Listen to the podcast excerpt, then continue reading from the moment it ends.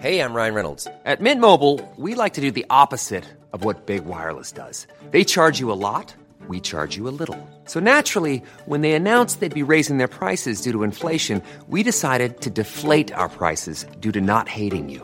That's right. We're cutting the price of Mint Unlimited from $30 a month to just $15 a month. Give it a try at mintmobile.com slash switch. $45 upfront for three months plus taxes and fees. Promo rate for new customers for limited time. Unlimited more than 40 gigabytes per month. Slows. Full terms at mintmobile.com.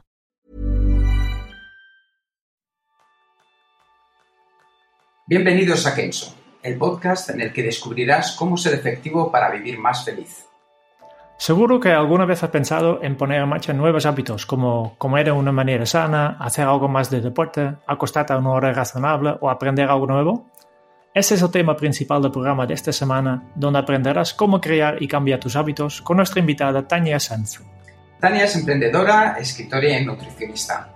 Tiene su propio blog titulado habitualmente.com y con ella hablaremos sobre los primeros pasos que podemos dar para cambiar de estilo de vida y no morir en el intento.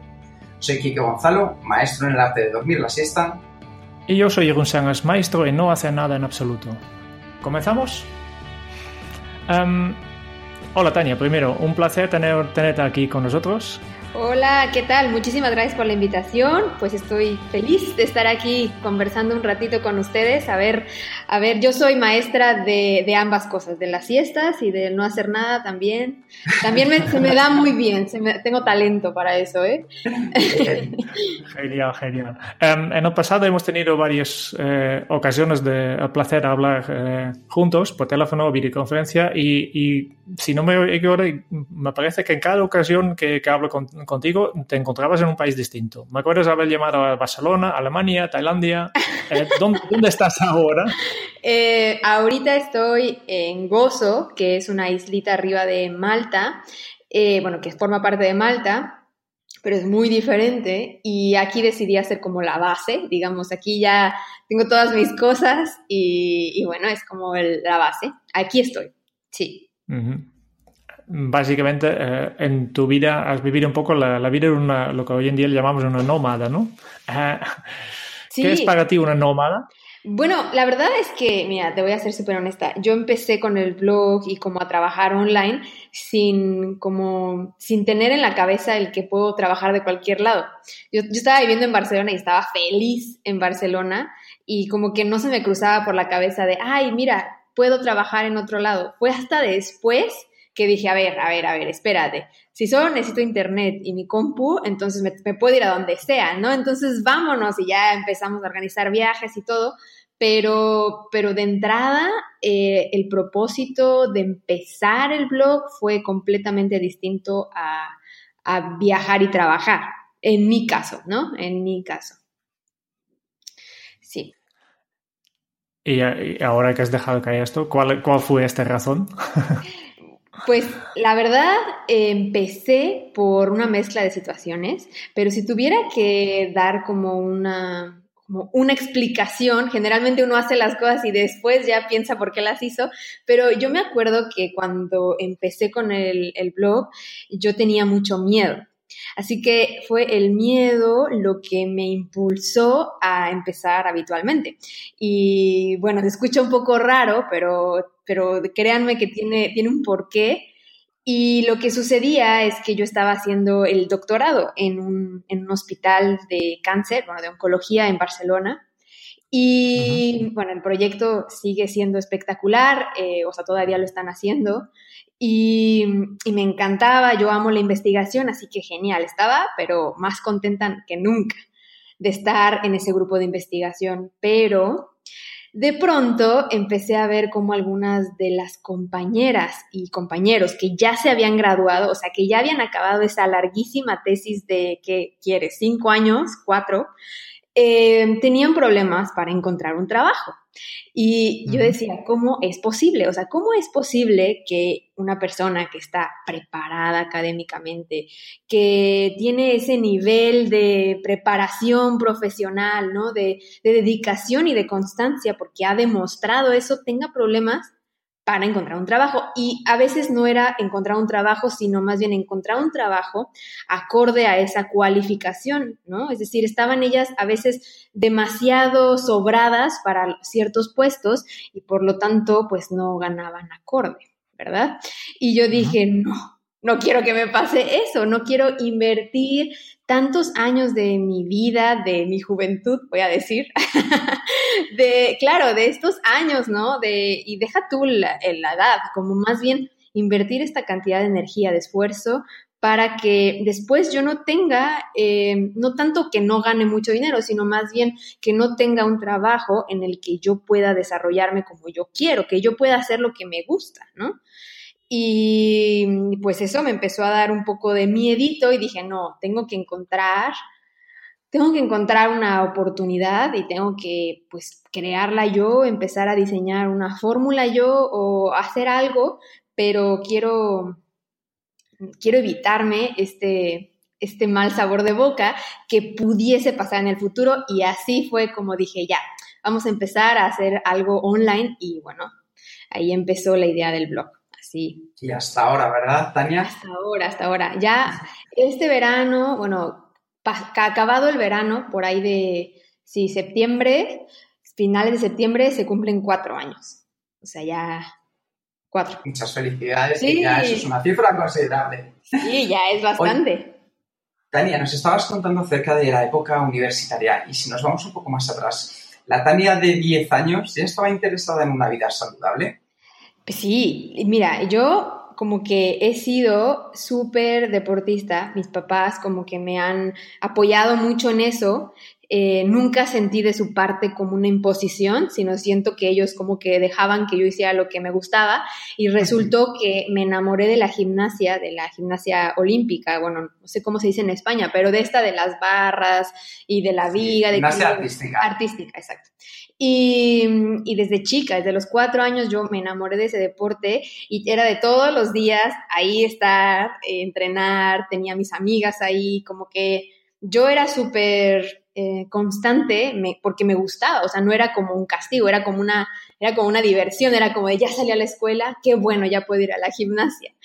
Entonces, eh, obviamente, pues al estar en un equipo, pues tienes mucha orientación o, o, los entrenadores le dan mucha orientación a los papás de cómo comer, ¿no? El descanso. Y, y así fue como, pues realmente sin darme cuenta, pues comía mejor que el resto de mis compañeros de la escuela o que el resto de los niños, pues simplemente porque pues yo tenía en la cabeza el chip de si no como bien, me voy a caer en la viga o si no como bien, ese salto no me va a salir, ¿no?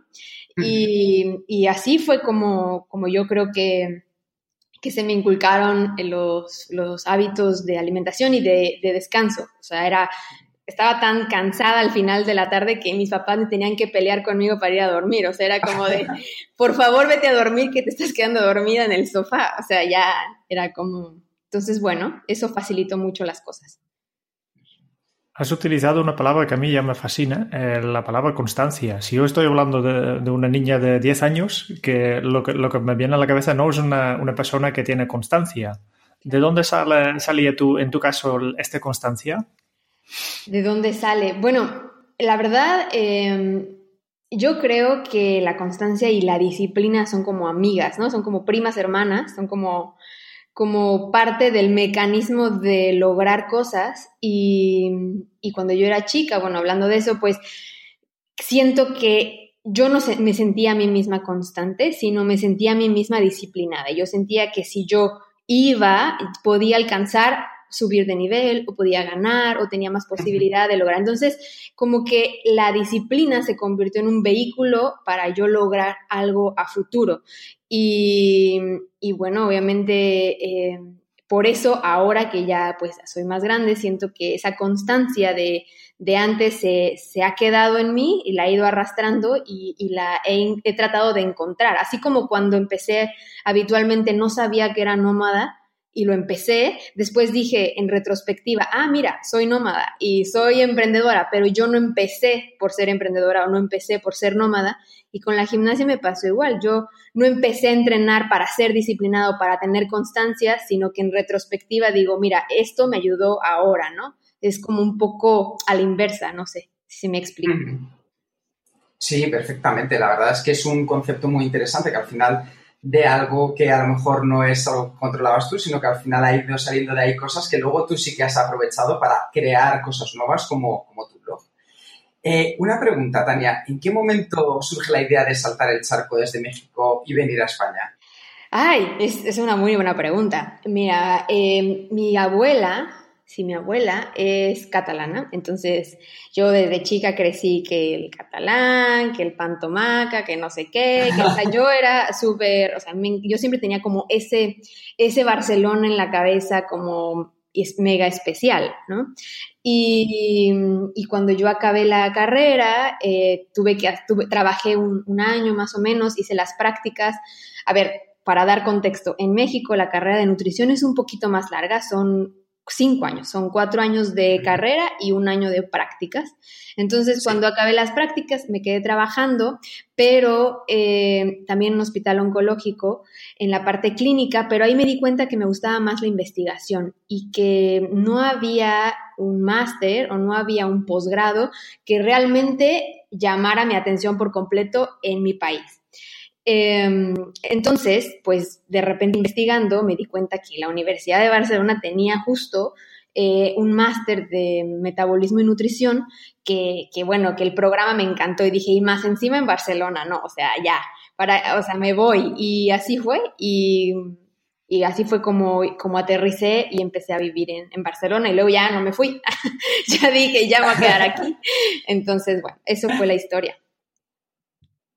Una de las cosas muy interesantes que nos estabas comentando ahora, Tania, es que después de cinco años, la práctica, después de realizar la carrera, seguramente una etapa muy satisfactoria en tu vida, de repente das, das el salto. Y ya no solo es el salto del charco, sino que das ese salto que dices tú del miedo.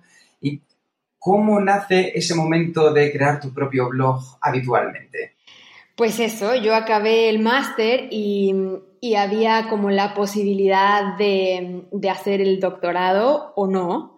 Y yo dije, no, bueno, me voy a regresar a México para, para, probar suerte y me di cuenta obviamente que los trabajos, pues un poco más de lo mismo, los trabajos que habían en México, no que sean malos, pero no, no eran como yo me los esperaba, ni las condiciones laborales, ni el sueldo, ni el, ni el tiempo de vacaciones, ni la flexibilidad, vamos, eso era lo más importante para mí, el sentir que tengo flexibilidad y libertad. Entonces, dije, no, mejor me regreso a hacer el doctorado. Y ahí fue cuando eh, en el doctorado me di cuenta que sucedía esto con mis compañeras de que no encontraban trabajo. Y por supuesto que me dio miedo empezar el, el, blog, por supuesto que dije, bueno, pero tenía más miedo de lo que podría pasar en el futuro, así que dije, no, o sea, entre esperarme y ver qué pasa con el destino, hacer algo, pues Así que yo dije, bueno, pero ¿de qué puedo hacer el blog? A lo mejor por ahí era la pregunta. ¿De qué lo puedo hacer? Porque, a ver, puedo hablar del, no sé, de los viajes, de la comida mexicana, de que la, ¿no? De la investigación, del cáncer, es que puedo hablar de cualquier cosa. Y, y entonces, pues yo recordaba que cuando tenía mi consultorio de nutrición, en México, a la par de, del trabajo en el hospital, me di cuenta que mucha gente no regresaba y después de la primera consulta. Y entonces me preocupé porque dije, bueno, pero ¿por qué no regresan? Yo estoy mal, les pasó algo. Y era una tendencia constante de que la gente que acudía para bajar de peso, que era en su mayoría, no volvía y me dejó intrigadísima, ¿no? Y fue hasta después, muchos años después, que leyendo, investigando, dije, claro, es que mi consulta estaba incompleta. Yo me acercaba al paciente de forma incompleta y no trabajaba con sus hábitos.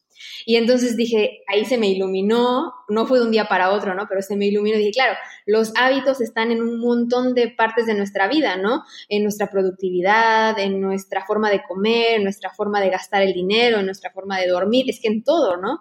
Y encontré que este tema era bastante flexible para hablar de alimentación, que es lo que yo me dedico y lo que más confianza le tengo al escribir, y hablar también de otros temas, ¿no? Me daba esa flexibilidad y más encima podía compaginar con mi pasión por escribir, digo, por investigar y también por escribir. Entonces ahí fue como, como la unión de varias cosas y fue como dándole forma a esta idea.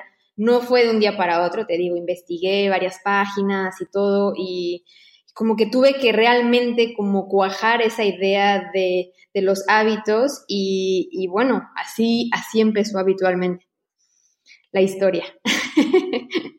Un poco larga, perdón. no, es maravillosa, maravillosa. Em, así empecé y ahora tienes mucho éxito. ¿no? en esos cuatro años, pues has crecido, eh, yo he visto en tu página dos, mil, dos millones y medio de visitas al año pasado, no sé cuántos suscriptores, hay un montón de éxito y este para mí implica que hay un montón de gente que tiene problemas con, con sus hábitos saludables, ¿no? Em, ¿no? Em, la primera pregunta es, ¿por, qué crees que, nos cueste tanto cambiar nuestros hábitos? Porque es algo que, tenemos que hacer todo y, si todo el mundo tiene problemas con esto, ¿por qué es tan difícil? Y esa es la pregunta del millón, ¿no? Es como lo que todo el mundo nos hacemos. Y yo creo que es por muchas razones. En realidad no hay un solo culpable, sino hay varios. Y al final no es tanto tampoco la culpa del individuo, ¿no? De uno, como uno mismo, de que uno se flagele, se siente culpable, sino también hay cosas externas. Y, bueno, yo creo que varias cosas se pueden resumir en por qué no eh, cambiamos nuestros hábitos, es decir, por qué no hacemos lo que sabemos que deberíamos de hacer cuando tenemos que hacerlo, ¿no? Esa sería como la, la, la razón, porque tal vez em, a un nivel muy superficial sabemos que comer mejor es bueno para nosotros, que hacer ejercicio es bueno para nosotros, que ir a la cama temprano es bueno para nosotros, pero por alguna razón desconocida no logramos hacer eso que sabemos, entre comillas, que es bueno para nosotros. Y y bueno, dándome cuenta, analizando, preguntando también a la gente, yo me di cuenta que puedo hacer, no sé, el top 5 de razones, ¿no?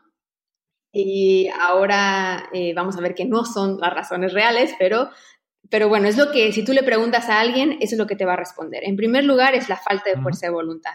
Es que yo no tengo esa voluntad para tomar acción y ser constante, ¿no? Entonces, esa sería la número uno. Y yo creo que la gente que escuche, incluso yo, tal vez eh, o Jeroen también, han tenido un momento en el que la fuerza de voluntad como que se debilita y ya no somos constantes. Pero no para todas las cosas, ¿cierto? Hay ciertas cosas que somos muy constantes y ciertas cosas en las que no. ¿No? Entonces, bueno, ahí está un poco la aclaración. Luego, el segundo lugar yo creo que es la falta de motivación.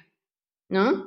Decimos, bueno, es que en, enero estaba muy motivado, pero ahorita que ya es junio, ya, ya no tengo motivación. Entonces, creemos erróneamente que esta motivación eh, va a permanecer con nosotros y vamos a lograr lo que queremos, pero, pero no es así, ¿no? La motivación se va. Luego tenemos la falta de disciplina, que al final todo va de la mano, ¿no? Se fijan, es la falta de algo, ¿no? Falta de disciplina. Entonces yo nunca he sido disciplinado en mi vida y entonces ya por eso. Eh, falta de tiempo. No es que estoy a tope, estoy saturado, no tengo tiempo. Ese sería el cuarto. Y yo creo que la última tal vez sería, ¿qué, qué podría ser? Eso ya se me está olvidando, pero tal vez una falta de, responsabilidad propia, ¿no? Decir, bueno, es que yo he sido muy dejado o me he dejado mucho, he sido muy vago o, o, perezoso y entonces por eso no logro tomar acción. Y estas son las razones que nos decimos para justificarnos y para tener una explicación de por qué no hacemos lo que queremos hacer. Pero yo creo que la razón fundamental de por qué no cambiamos nuestros hábitos es porque usamos una estrategia incorrecta. Es decir, empezamos con un montón de cosas que cambiar o empezamos con una meta gigantesca y por supuesto que entonces al fallar nos preguntamos por qué fallé y las razones son este top 5 que acabamos de ver. Entonces, eh, las razones no son la causa de por la que fallas, sino es como una consecuencia, una explicación posterior que uno se quiere dar. No sé si me expliqué. Sí, sí, sí, sí. Una, pregunta respecto a esto, porque me parece muy interesante lo que estás comentando, Tania. En tu experiencia, que ya has trabajado con muchísimas personas, al final, eh, esto que nos estabas hablando ahora, ¿son excusas o son de verdad razones en la mayoría de los casos que tú has visto? Yo creo que son excusas, porque... Em, porque hay gente que tiene las mismas 24 horas del día y que aún así, eh, pues logra hacer ciertas cosas, ¿no? Eh, hay gente que tal vez no tenga suficiente motivación y aún así logra hacer ciertas cosas, es decir, logra ser constante a lo largo del año, aunque, aunque un día amanezca nublado, ¿no? Eh, también hay gente que, que tiene suficientemente, eh, digo, que no tiene tanta responsabilidad para ciertas cosas, pero para otras sí. Es decir, yo creo que son excusas porque es una forma de sentirnos mejor eh, y quitarnos el mal sabor de boca que se siente al fallar, al no cumplir los objetivos que nos propusimos. Pero eh, también es cierto que, que, hemos sobrevalorado la motivación y hemos sobrevalorado la fuerza de voluntad a tal grado que nos sentimos culpables de no tenerla y cargamos todo el peso en, en, eso, ¿no? En sentirnos que somos un fracaso porque no tenemos voluntad. Y hablando con una psicóloga hace poco, con Patricia Ramírez, ella decía algo muy cierto, que no es como que tú nazcas con 5 kilos de fuerza de voluntad y, y, Juanito nazca con 3 kilos de fuerza de voluntad y María con 10. Es decir, no hay gente que tenga más o menos fuerza de voluntad, hay gente que la entrena más y gente que no.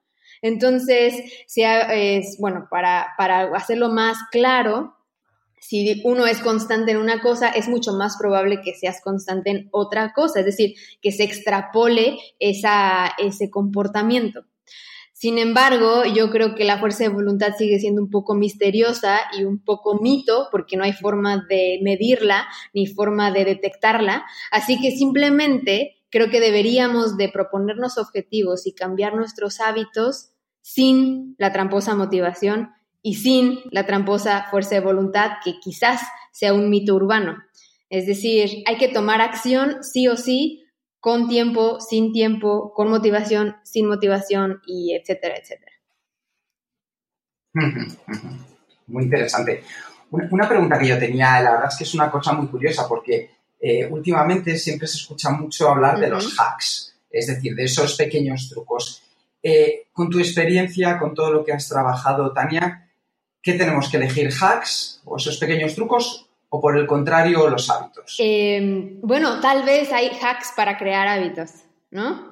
O sea, tal vez existan ciertas estrategias que nos faciliten el crear hábitos, pero eh, yo creo que la pregunta va por, escogemos el, el atajo o el camino largo, ¿no? Y yo creo que el camino largo. Y ya, todos me van a odiar y van a decir que soy una aburrida y que no, pero en realidad es mucho mejor ir poco a poco, pero con resultados que se vayan quedando, es decir, poco a poco, pero lo que voy ganando se queda conmigo, que ir muy rápido y que probablemente lo que ya gané lo pierda. El típico ejemplo son las dietas, ¿no? Es decir, las dietas son como un, camino rápido hacia lograr eh, el peso que yo quiero tener o la figura que yo quiero tener y son como un botón de emprendido y apagado, como un switch de on y off.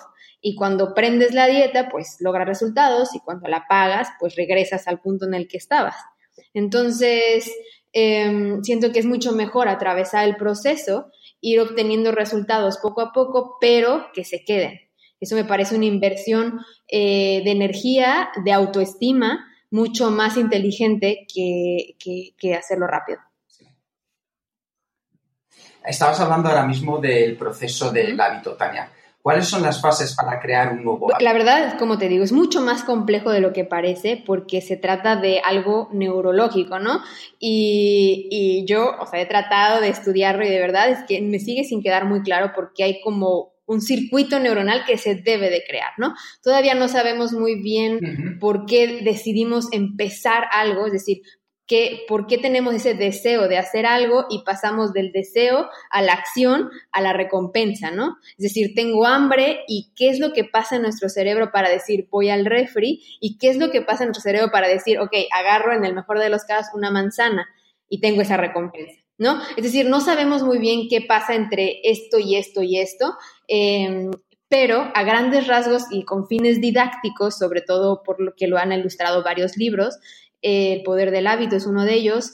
El hábito puede dividirse en tres partes, que es más o menos lo que acabo de explicar. Primero tienes un recordatorio, que, puede ser cualquier cosa, puede ser un estado de ánimo, una sensación, una emoción, un lugar, una persona, todo esto en conjunto, que te motiva a hacer una acción, que desencadena una acción que es el hábito en sí. Y finalmente hay una recompensa inmediata, inclusive si el hábito no es del todo saludable. Hay una recompensa a muy corto plazo para nuestro cerebro que nos motiva precisamente a seguir este ciclo una y otra vez, una y otra vez. Y mientras más vueltas del ciclo, más fácil es que ese comportamiento se repite en el futuro, es decir, se crea un hábito automático.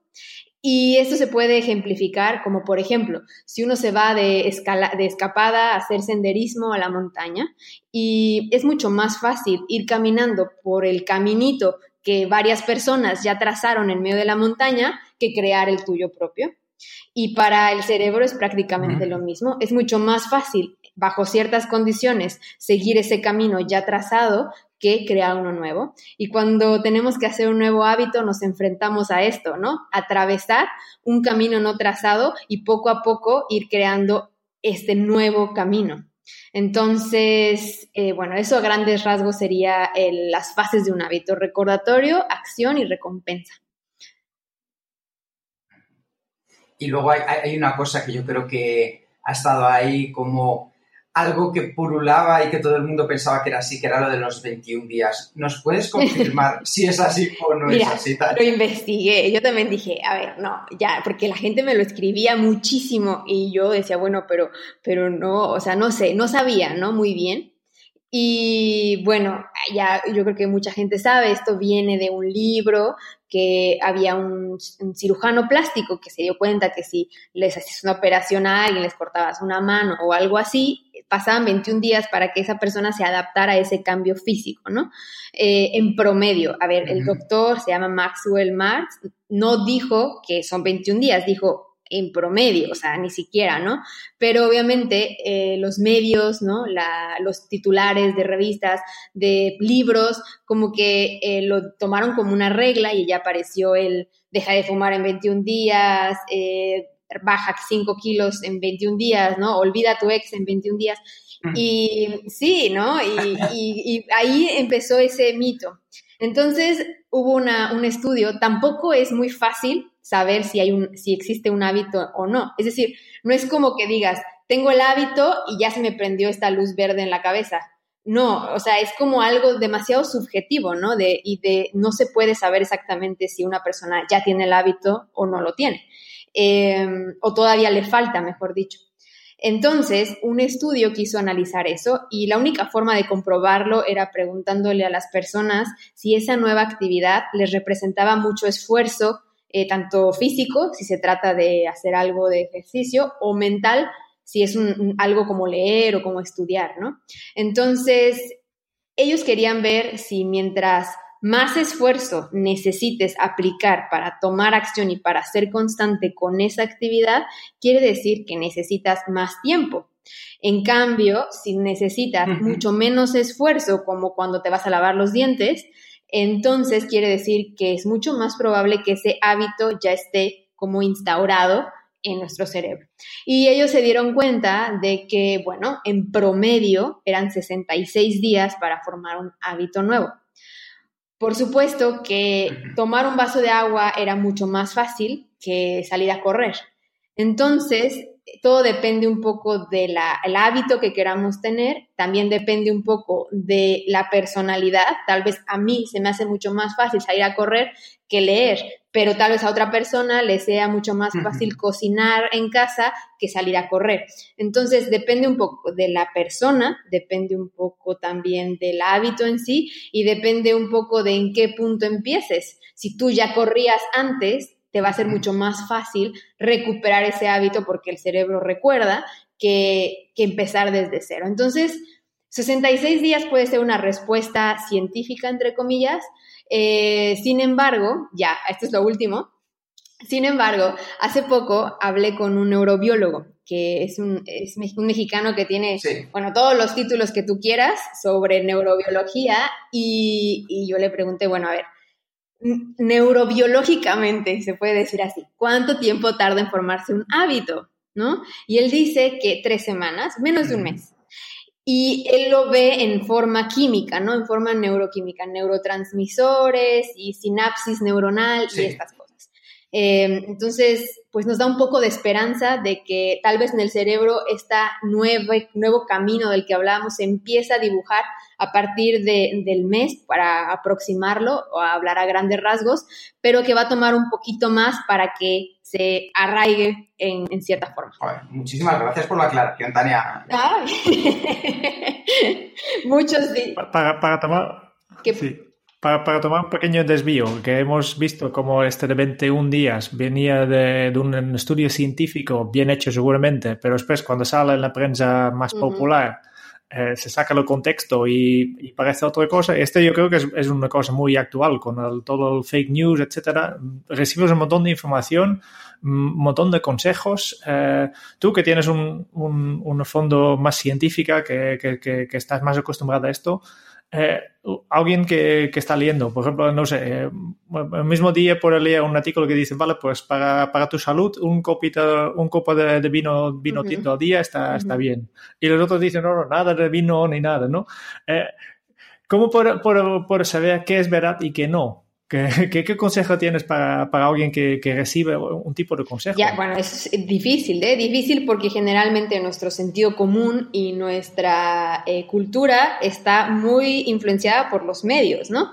Los medios tienen a la fecha un montonazo de influencia, pero también es cierto que ahora tenemos a nuestra disposición otro tipo de fuentes con la que eh, tomarnos el tiempo para investigar. Eso es en el mejor de los casos. Pero algo, sobre todo hablando de comida, algo que yo eh, aconsejo es muchas veces sentido común, personal. Es decir, tú crees que el alcohol en cierta forma es bueno o no, ¿no? O tú crees que esto se puede, o sea, realísticamente, es decir, como tal, un poco guiándose en el sentido común, un poco guiándose en lo que tú consideras, porque porque los medios, por supuesto, eh, pues incluso hasta yo misma, ¿no? Uno quiere poner un titular en un, en un post, en una noticia que, que atrape, que, que, llame, ¿no? Y, y también la forma en la que explicas una cosa puede no significar lo que realmente es, pero sí lo que quiero que entiendas. Entonces, yo considero eso. Uno, guíate en tu sentido común. Y dos, eh, ten tus fuentes de confianza, ¿no? Eh, tal vez los periódicos, depende cuál sea, eh, no siempre van a ser la mejor fuente, o tal vez sí, depende de lo que tú. Entonces, ten tus, tus fuentes de, información de confianza y, sobre todo si trata de salud, que eso es lo más importante porque ya, si me dicen a mí que yo qué sé, que regar las plantas cuando es la luna llena crecen más, pues, pues bueno, no me, o sea, si, si se logra, bien, y si no se logra, también, pero cuando se trata de salud, yo creo que eso sí es un tema delicado en el que uno sí debe de tomarse un poquito de tiempo, de hacerse un poquito de tiempo para preguntar eh, o para leer eh, las fuentes confiables. Puedes ir con, tu médico y preguntarle. Eh, hay muchísimos nutricionistas también en España que son excelentes y que seguro tienen algo sobre temas controversiales como el típico copita de vino. Y entonces yo creo que serían las tres reglas. Cuando se trata de salud, eh, esto de terapias naturales contra el cáncer, terapias eh, alternativas, todo ese tipo de situaciones que pueden poner en riesgo pues tu, bienestar y tu salud, mejor eh, verlas con lupa y, investigar un poquito más. Muy bien, gracias. Em, para volver un poco al tema de, los hábitos, que es al final tu, especialidad, ¿no? Eh, eh, para tú mismo, ¿cuáles son tres hábitos que recomendarías al nivel físico, emocional y nutricional? Em, es decir, sería como uno para cada cosa o uno para los tres, así como el tres por uno. Mm, uno, para, cada, cosa. Entonces, a ver, bueno, yo creo que se solapan, ¿eh? En cierta forma. para mí, el hábito de oro, así, es el ejercicio. Eh, a pesar de que soy nutricionista y que debería de poner en primer lugar eh, hábitos de alimentación, yo creo que el hábito de ejercicio es eh, de los primeros por varias razones, porque tiene muchísimos beneficios, no hace falta que uno los mencione, y, y también ayuda en la parte profesional porque te hace más productivo. En la parte personal, porque no solamente te va a dar, eh, te va a regalar salud y años de vida, prevenir enfermedades, sino que también va a mejorar tu autoestima, ¿no? En esta parte. Y entonces me dijiste profesional, personal y He dicho eh, físico, emocional y nutricional. Entonces eso, ¿no? Que, que mejora tu, tu, autoestima es la parte emocional, ¿no? Entonces yo creo que el ejercicio va a ser un hábito que, que va a abarcar varias cosas, que, que, va a ayudarte en también la parte mental, eso de mente sana en cuerpo sano también es al revés, ¿no? También es hacia la vía inversa y, y bueno, entonces yo creo que, que ese es un hábito de oro y que si alguien tiene la intención de empezar a transformar su vida o empezar a darle un giro saludable a su rutina, pues que empiece por el hábito de hacer ejercicio si es que no lo tiene, ¿no? Entonces sería para mí el primero. Em, otro hábito que yo también creo que se solapa con varios es el de meditar. Yo era súper escéptica de la práctica porque, o sea, yo respeto las ideologías de cada persona, pero eh, si hay algo tipo de energías, chakras y esto, me cuesta mucho más eh, entenderlo. Soy una persona que me cuesta mucho más entender las cosas más abstractas y subjetivas y, y, prefiero con hechos, ¿no? Prefiero si algo está sustentado, si algo está estudiado, como que le creo más. Igual estoy mal yo, pero así es mi personalidad y por eso era un poco escéptica con la práctica hasta que empecé a ver que ya han hecho un montón de estudios de meditar y del mindfulness y que han visto que hay mejorías, que hay cambios en el cerebro físicos y entonces me decidí a probar y desde que medito me he dado cuenta que mejoró mi, mi auto habla, es decir, la forma en la que yo me hablo a mí misma, la he mejorado mucho. He mejorado también la forma en que me concentro y, y planifico mis tareas, ¿no? La forma en que, que, organizo mi día, me he visto más concentrada y, yo creo que ayuda en, en muchísimas áreas tanto emocionales como profesionales como personales, eh, porque te desarrolla como una especie de autocontrol, ¿no? Todo empieza en nuestros pensamientos y si sabemos cómo controlar mejor a nuestros pensamientos, pues tendremos como un arma, una herramienta poderosa para como vivir mejor. Así que meditar sería el segundo hábito. Y hablando de nutrición o de hábitos de alimentación, la verdad es que es muy complejo porque no es un hábito de alimentación, sino son varios trabajando en conjunto como un relojito suizo y, y, no es un solo hábito, ¿no? Entonces, para mejorar la alimentación no hay que cambiar todo al mismo tiempo, sino empezar por una parte, ¿no? Es decir, a ver, eh, voy a empezar a desayunar mejor o a cenar mejor. Así que yo creo que si empezamos a mejorar en poco, pero nuestra alimentación, eh, yo creo que también va a repercutir obviamente en nuestro estado eh, emocional, vamos a sentirnos que estamos haciendo algo bueno por nosotros, lo que se refleja en mayor autoestima y confianza en uno mismo, pero también obviamente eh, te vas a sentir bien, te vas a sentir con, con, esa sensación que los alimentos saludables te dan, ¿no? Esa, esa energía que se mantiene a largo plazo, que te beneficia en la, en la parte de productividad. Em, aquí aclaro una cosa rápida de hábitos de alimentación. Muchas veces, em, así de la mano con el mito de los 21 días, eh, mucha gente empieza con, e hilando con la parte del principio del podcast, em, la parte de las estrategias incorrectas, ¿no? ¿Por qué no logramos cambiar hábitos? Y yo creo que en, la, en el tema de alimentación es muy común que intentemos eliminar cosas que agregar cosas. Es decir, quiero dejar de comer dulces, dejar de tomar refresco, dejar las, no sé, los ganchitos y los churritos y todo lo que... Es decir, como que uno busca dejar de en lugar de empezar a. Y yo lo considero, o sea, ideal que tú hayas ya detectado el problema y hayas ya sido consciente de que esto que estoy comiendo en las tardes está malo, esto que estoy cenando no está del todo bien eh, está genial que lo hayas detectado, pero desde mi punto de vista y mi consejo, sugerencia sería, empieza incorporando un hábito saludable, un hábito de alimentación que restándote uno, porque em, es mucho más fácil al principio depositar toda tu energía en eso que quieres que en eso que no quieres. Y a largo plazo eh, se va a ver que ese hábito que no quieres, pues se va a ir eliminando porque tú vas a ir ganando confianza en que lo estás logrando, en, esa constancia. Entonces, si yo acostumbraba eh, al mediodía de la pausa ir por un donut y digo, no, no, a ver, voy a olvidarme del donut, pero voy a empezar a incorporar una manzana y ya si me como el donut, bueno, eso ya. Pero entonces, esto es un ejemplo a grandes rasgos, pero esto créeme que ayuda a nivel de motivación de lo que hablábamos y, de constancia. Hola. Esta sería un poco como la, estrategia para deshacer eh, de hábitos, ¿no? Ya antes has explicado cómo crear un hábito nuevo que, con los tres pasos y para deshacerlo básicamente tú recomiendas reemplazarlo por, por otro más saludable.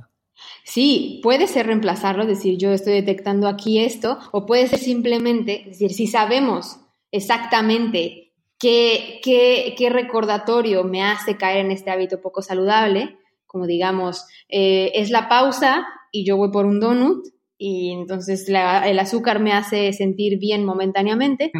Eh, si ya lo tenemos bien identificado, pues claro, podemos ahí reemplazar el donut por, no sé, eh, voy a tener una, no sé, una banana o un poquito de unas, no sé, avena con yogur, algo que, ¿no? No sé, que, que, que reemplace de forma saludable. Eso sería una estrategia, claro, pero a veces es difícil detectar el recordatorio porque a veces es muy automático, es decir, ya tenemos el hábito muy automático, a veces es un conjunto de varios factores.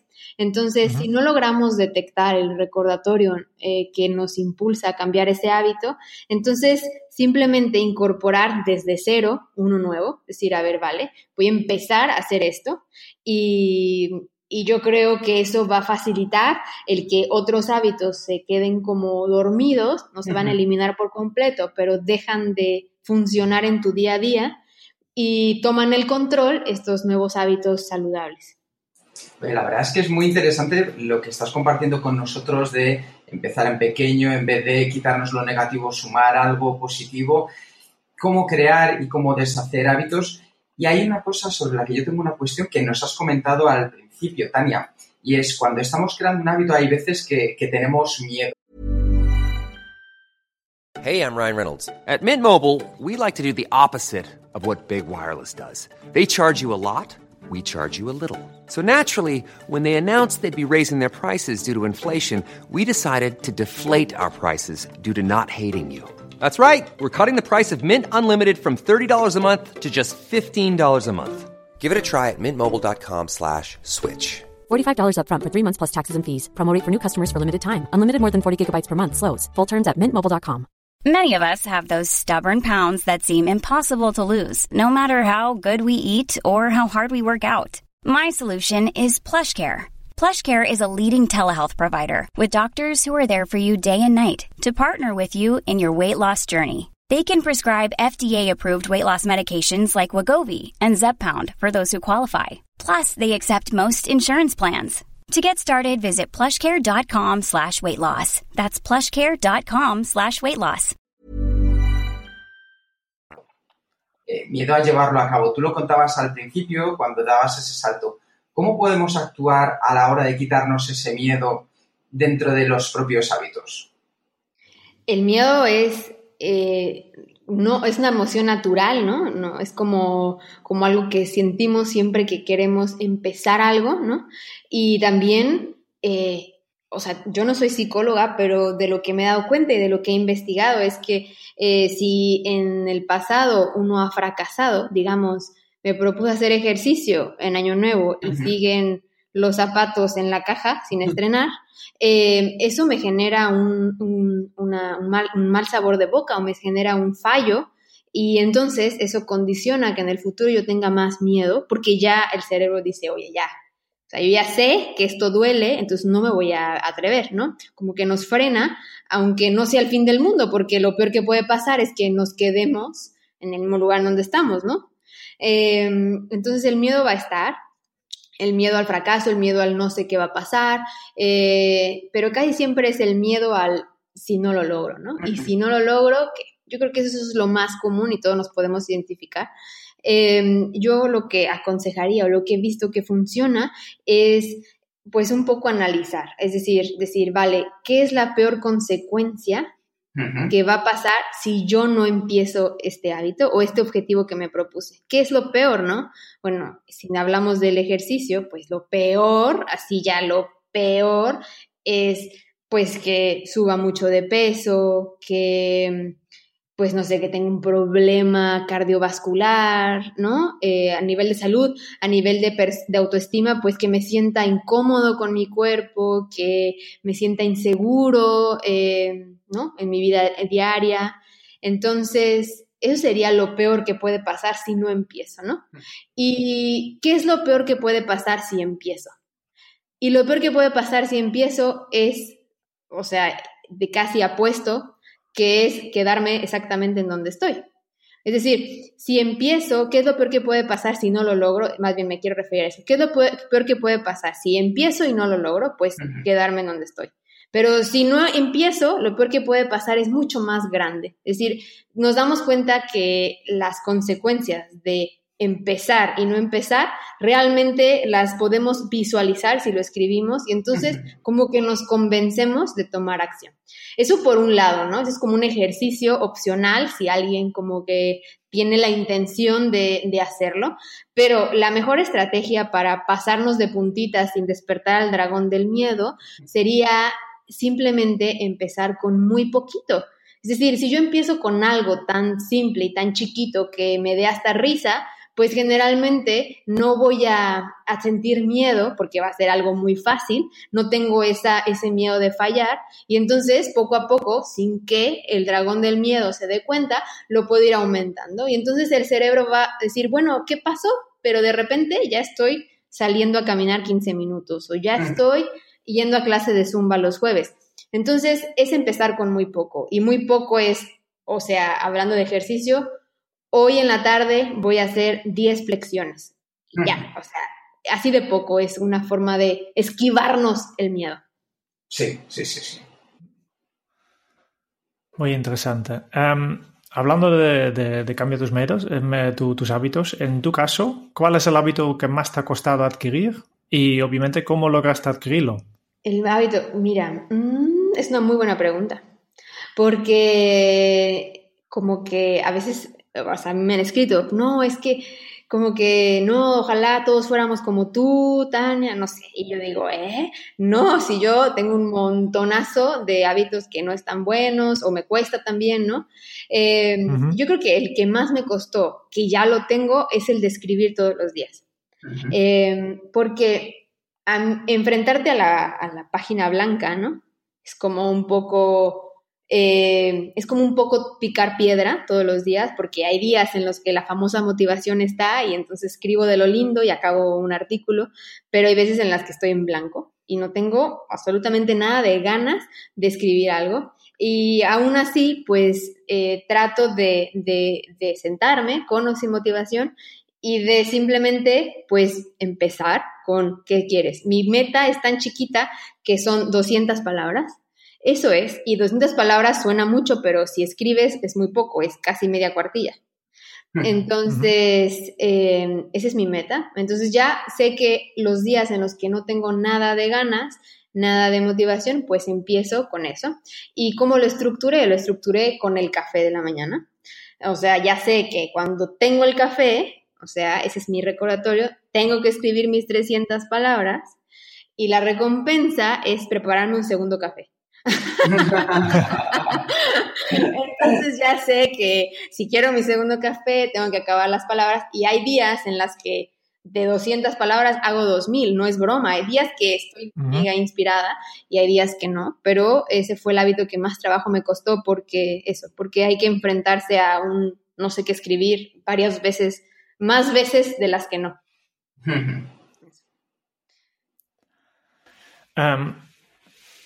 Ya, ya, ya, ya has explicado qué tienes que hacer, qué escribes, ¿no? Eh, eh, para este día, ¿qué haces? ¿Qué, ¿Cómo es un día normal en la vida de Tania? Un día normal. La verdad es que no hay nada muy fuera de lo común, ¿no? No hay nada muy espectacular. Eh, cuando, cuando estoy aquí en casa, es mucho más pareja mi rutina que cuando uno está de viaje, ¿no? Obvio.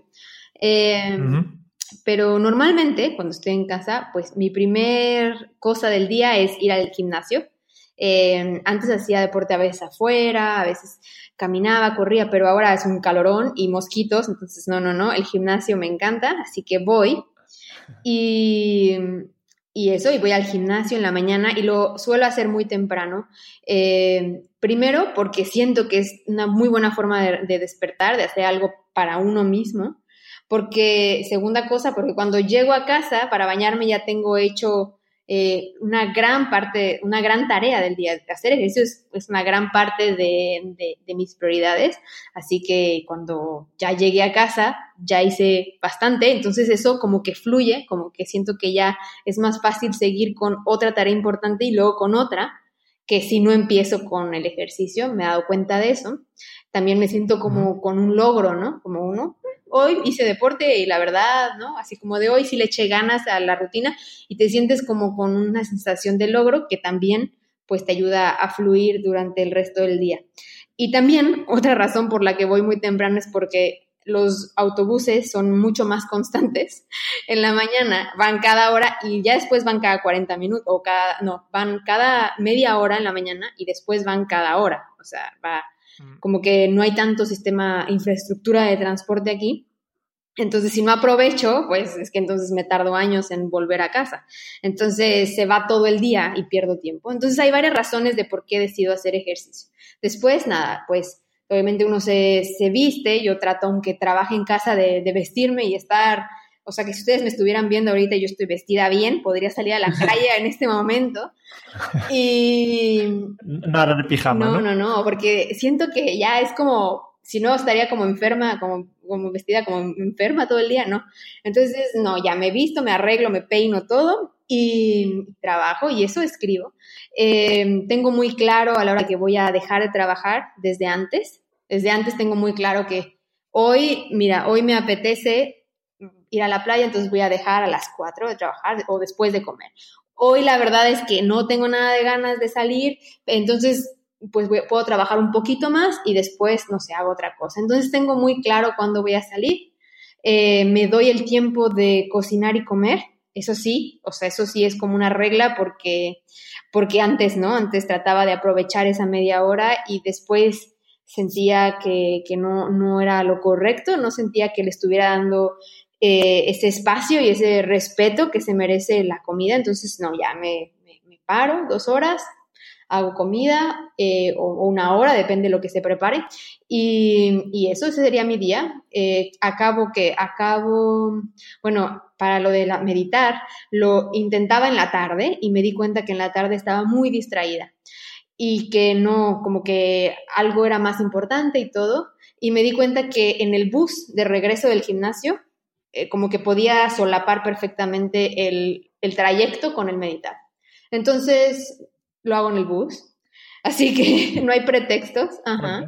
Y eso, eso sería a grandes rasgos el día, no, no tengo nada, nada especial, la verdad.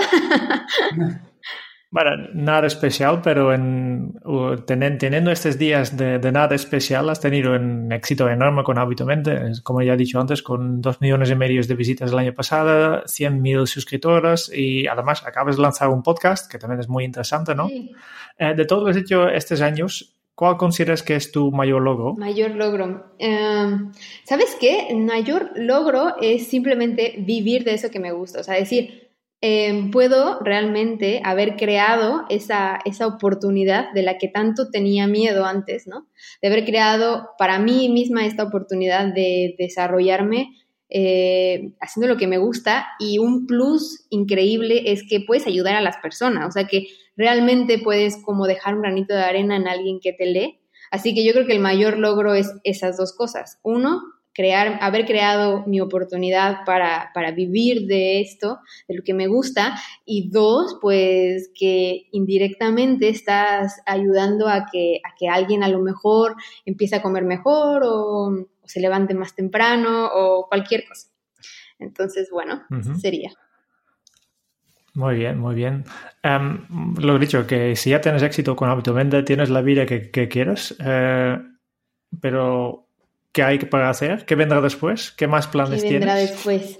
Un montón. Mira, la verdad es que así como ustedes que ya decidieron empezar, empezar el podcast, que, que me encanta, me alegro, enhorabuena, les va a ir súper bien, eh, pues yo también tenía esa idea de empezar a conectar con otras personas, de no ser yo, yo, yo, ¿no? La que hace cosas, sino abrirme.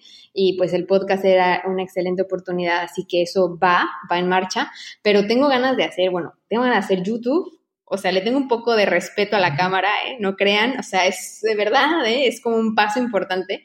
Eh, pero bueno, tengo ganas de hacer eso. No tengo ganas, siento que, que, es importante hacerlo, ese es el motivo, siento que es un formato que mucha gente pide, que no, que no quiere leer o que no le gusta ni siquiera escuchar y que es, es más visual y necesita ver una persona. Uh -huh. Entonces, eso, eso siento que es muy, muy clave para habitualmente y para mí.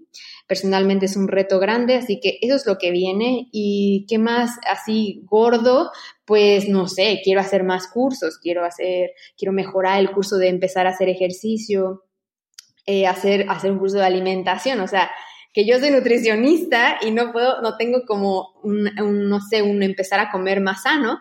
No lo tengo porque, Ajá. porque soy demasiado exigente y siento que lo tengo que hacer muy bien, pero no, ya voy a, quiero empezar a diseñarlo y bueno, esas son cosas grandes que me emocionan un montón y que, y que espero que la próxima vez que me inviten podamos hablar de que, de que ya hay, de que ya hay un avance en esas cosas y, y bueno, eso.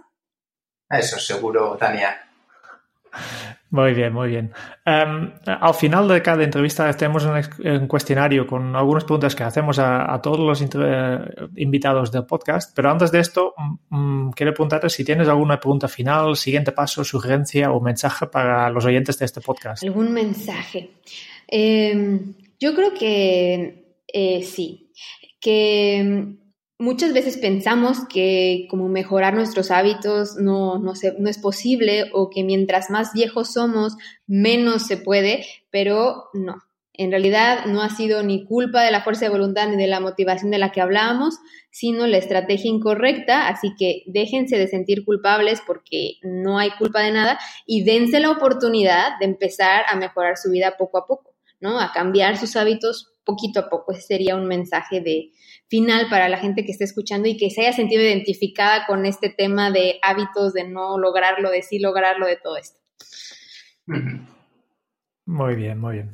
Perfecto. Pues si te parece bien, vamos al cuestionario, que son 10 preguntas muy breves. La respuesta no necesariamente tiene que ser breve, simplemente expliques lo primero que te sale a la cabeza. No, so, no todas las preguntas son, son fáciles, ya okay. te aviso. Empezando con lo primero, ¿cuál es tu lema? Mi lema. Eh, pues no sé, a ver, déjame pensarlo. Yo tengo un lema profesional habitualmente, ¿no? Y es de si publico algo, tiene que ser lo mejor que puedo hacer. No importa si es gratis, tiene que ser lo mejor que puedo dar. Eso sería el lema de, profesional para habitualmente. Y yo creo que se puede extrapolar a otras cosas, ¿no? Si voy a hacer ejercicio, ya voy a darle todo, completo. Si voy a cocinar, lo voy a hacer bien. O sea, tratar de dar, dar el 100% en, en lo que uno esté haciendo. Eso sería. Perfecto. Um, otra pregunta más difícil. ¿Cómo se titularía tu biografía? Bueno, no era tan difícil. Si me hubiera dicho el soundtrack, eso hubiera estado más difícil. de la película de soundtrack, no, no. El, el, libro, pues sería como, a ver, Tania Sanz, así me lo estoy imaginando. Una vida plenamente saludable. O una, no, cómo diseñar tu futuro saludable o no sé, tiene que tener algo de salud sí o sí, porque yo creo que es algo que, uh -huh. que eso, pero, pero no sé, fíjate que voy a pensarlo bien, pero yo creo que tiene que tener algo de, de diseñar, porque creo que eso como que me, me define en este salto de, de profesional, de uh -huh. diseñar algo y de, y de salud, porque el blog se trata de eso, yo alineo, trato de alinear mi vida hacia eso, así que algo así, por ahí, después te digo. Muy bien. Muy bien. Cuando salga yo, yo te comparé. ¿eh? Pero yo creo que lo haré cuando esté viejita, porque yo creo que ahorita no tengo tanto que decir tampoco. no sé. Vale. Otra pregunta más. ¿Cuál es el libro que más has regalado? Eh, un, el, el, de Víctor Frank.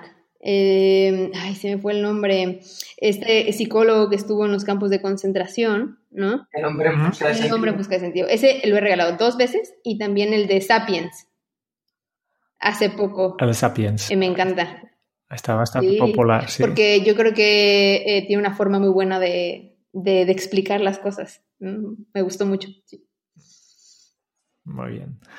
¿Quiénes son tus héroes en la vida real? Héroe de verdad. A ver, tengo varios, ¿eh? Tengo varios. Eh, mi papá, ese, uno. Eh, mi pareja. Eh, y yo creo que también, a ver, voy a ser super cursi, pero yo creo que también mi mamá. O sea, yo creo que lo, tengo como súper buenos eh, cimientos familiares, o sea, papá, mamá y pareja. Yo creo que ese círculo, eh, y hasta puedo meter a mi hermano. De verdad es que yo creo que soy súper afortunada de contar con el respaldo de, de, de gente así, ¿no? De que cuando empecé habitualmente todos me apoyaron, o sea, siento siempre ese, esos cimientos fuertes. Entonces, pues eso, superhéroes, eso. Muy bien. ¿Cuál es tu pos- posesión más preciada? Uy, es muy difícil esa porque yo soy muy desprendida. O sea, yo voto todo cada que puedo. Eh, yo creo que mi posesión más preciada es ahorita, a la fecha, lo, mi- bueno, lo que, lo que he escrito. Tengo como algunas agendas que he escrito desde que, o sea, yo soy más de papel y lápiz y me he puesto a escribir, la- Ujú. eh, pues no sé, las tareas que he hecho, eh, algunas de repente me inspiro y escribo algo y cuando los vuelvo a leer, así hace poco que tuve que ordenar el, el armario, leí un poquito de, lo, de las agendas viejas y como que es súper preciado como tener esa fotografía mental de lo que eras hace unos años y lo que eres hoy. Entonces eso sería algo muy preciado, que no tiraría, por ejemplo. Muy bien.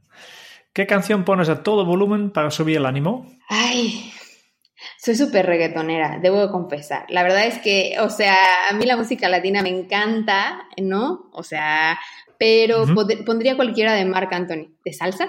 Me encanta. O sea, eso ya, para hacer el quehacer de la casa, para limpiar, y- o sea, es que yo pongo eso y mira, la casa está limpia en cinco minutos, ¿eh? o sea, me entran unas pilas que no, no veas. Así que eso, cualquiera de, de latina o de Marc Anthony, me encanta. Muy bien. Eh, en todas las entrevistas que has hecho, porque nosotros no somos lo- los primeros que, que te entrevistan, ¿no? ¿Cuál ha sido la pregunta más interesante que te han hecho? Em, bueno, esto que me acabas de decir de la biografía me dejó pensando un montón porque me diste como en, el, en la parte que me gusta de escribir. Em, pero em, también me hicieron la otra vez una pregunta que era de ¿qué, qué quiere, o sea, cuál sería tu legado cuando te mueras? ¿O cómo te gustaría que la gente te recordara cuando te mueras? Y yo como que nunca, em, pues nunca como que piensas en tu muerte, ¿no? Como que uno nunca se pone a pensar que la vida no está comprada y de que, que mañana quién sabe, ¿no? Y, y como que analizar eso te regresa un poco el, el valorar el momento, el valorar hoy y, y esa pregunta me, pues sí, me hizo un poco anal- pensar bien, ¿no? Analizar y hacer mucha introspección. Mm. Interesante.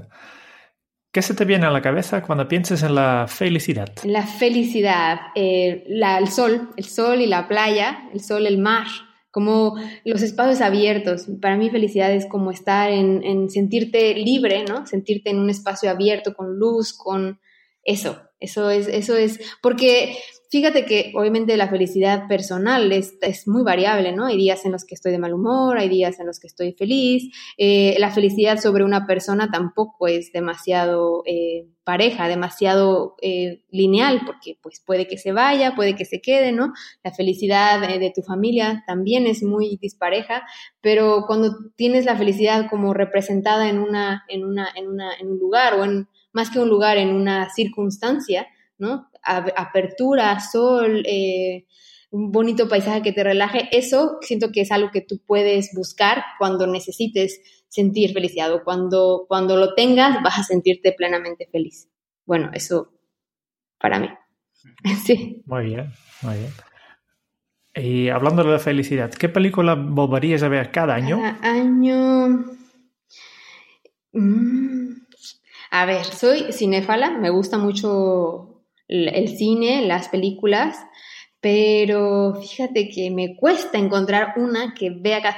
Antes veía cada año eh, el, de mm, Tim Burton, de este de la Navidad, no me acuerdo cómo se llama, porque lo pasaban en la tele. Pesadilla. Eh, algo así, eso lo veía antes, ¿eh? Pero no porque me gustara, porque lo pasaban, entonces justo en Navidad y como que en eso que lo ves.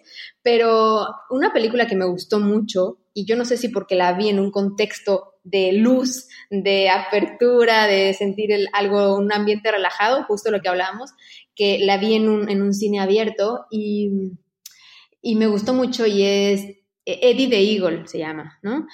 Eddie the Eagle, sí. Y es de un, de, un, chico que se propone algo súper loco de unas Olimpiadas y, y, como que el desarrollo es demasiado simple, pero me gusta mucho porque representa ese, ese, ese poder que tenemos de la constancia, ¿no? Del, del querer hacer y querer lograr algo. Entonces, sí. Mm. Y ya para acabar, si tuvieras que dejar un mensaje en una cápsula para tu yo del futuro, ¿Qué le dirías? Yo del futuro. Es más fácil a mi yo del pasado, debo decir, ¿eh? Si tuviera que, tuviera que dejar una cápsula hoy, o sea, volver al pasado, dejar la cápsula para que mi yo del pasado se entere, para cambiar mi presente, pues conteste primero esto. ¿Qué, qué ah, dirías a tu yo del yo pasado? Ahí, o sea, compra bitcoins, compra acciones de Amazon. o sea, yo ya eh, le pondría esas pistas. O sea, cómo fuimos tan. Me dejé de ver tan tonta que me di cuenta de que todo valía después de mucho, ¿no? Eh, no sé, al futuro, yo creo que, yo creo que eso, yo creo que fíjate que lo de las agendas que tengo guardadas es un poco esa cápsula, porque es una forma de decir, mira el camino que has trazado, ¿no? Eh, siéntete orgullosa de lo que, de lo poco, mucho que has logrado y, y, quédate en ese camino porque vas bien, ¿no? Como dar esas palabras de, de reconfortantes, de decir, eh, pues hoy en este momento soy feliz, me siento bien con lo que hago, eh, me siento a veces más motivada que otros días, pero siento que estoy en el camino correcto y que estoy logrando lo que, lo que quise ser, ¿no? Entonces, siento que esas palabras tal vez lleguen en un momento de más necesidad y, sean como demasiado reconfortantes y alivien. Entonces, bueno, pondría algo así. Muy bien. Muchísimas gracias. Um, para esto ya vamos terminando. Quique, si quieres hacernos el favor de resumir un poco de todo lo que está explicado la Tania en la última hora. Claro que sí, la verdad es que ha sido un placer conocer a Tania porque es una persona con una tremenda pasión y una pasión por los hábitos y en especial por uno que ella demuestra y hemos visto y hemos escuchado durante toda esta entrevista, que es el sentido común. Nos ha enseñado que los hábitos están en todos los lugares de nuestras vidas y que al final el camino largo es mejor que el truco, rápido que nos tenemos que dar cuenta del por qué no hacemos lo que sabemos que tenemos que hacer, que a veces nos excusamos en la falta de fuerza de voluntad, la falta de motivación, de disciplina, de tiempo o de responsabilidad propia. La razón fundamental, como bien ha dicho ella, es que utilizamos una estrategia incorrecta y que tenemos que, para alcanzar nuevos objetivos, proponernos esos objetivos y quitarnos estas excusas para pasar a la acción. Unos primeros pasos que nos han recomendado son el ejercicio, la meditación y mejorar en pequeño nuestra alimentación, empezando incorporando un hábito saludable en lugar de dejar uno y hacerlo, como ella bien ha dicho, en chiquito. Tania ha sacado lo mejor del miedo para poder vivir de manera flexible y ser una nómada feliz. Ha logrado vivir haciendo lo que le gusta, ayudando a las personas. Y como muy bien ha dicho, vamos a darnos la oportunidad. ¡Wow! Venga con el resumen, ¿eh? O sea, súper bien. Pero es todo lo que has dicho tú. Pero, pero una hora en, dos minutos o en un minuto, ah, wow, excelente resumen, excelente. Genial. Pues eh, Tania, muchísimas gracias eh, por estar con nosotros. Ha sido un enorme placer. Hemos aprendido un montón y, y por esto te valoramos Muchísimas gracias. Me fue el tiempo volando. Ya nos podríamos quedar más horas platicando, de verdad pero el gusto es mío, espero que, sea de utilidad para alguien que escuche y bueno, espero que no sea la última vez que colaboremos y pues, tú sabes que el canasto yo lo tengo como muy en mente, fue de los primeros eh, portales que me abrieron las puertas para escribir, así que Eh, pues nada, obviamente el gusto es mío y, y eso, adelante. Perfecto. Em, muchísimas gracias también a los oyentes de este podcast por escuchar eh, hoy esta entrevista. Si te ha gustado, te agradecemos si dejas tu reseña de 5 estrellas en el podcast eh, en iTunes o iVoox para ayudarnos a llegar a más oyentes. Y si quieres conocer más sobre Kenso y cómo podemos ayudarte a mejorar tu día a día, puedes visitar nuestra web en kenso.es. Te esperamos en el próximo episodio del podcast de Kenso, donde Jerún y yo entrevistaremos a Chel Costa, especialista en marketing y negocios para empresas y emprendedores éticos y felices que quieren ir al grano. Y hasta entonces es un buen momento para poner en práctica un hábito Kenso. Hazlo lo mejor que lo puedas hacer. Hasta el próximo episodio. Chao.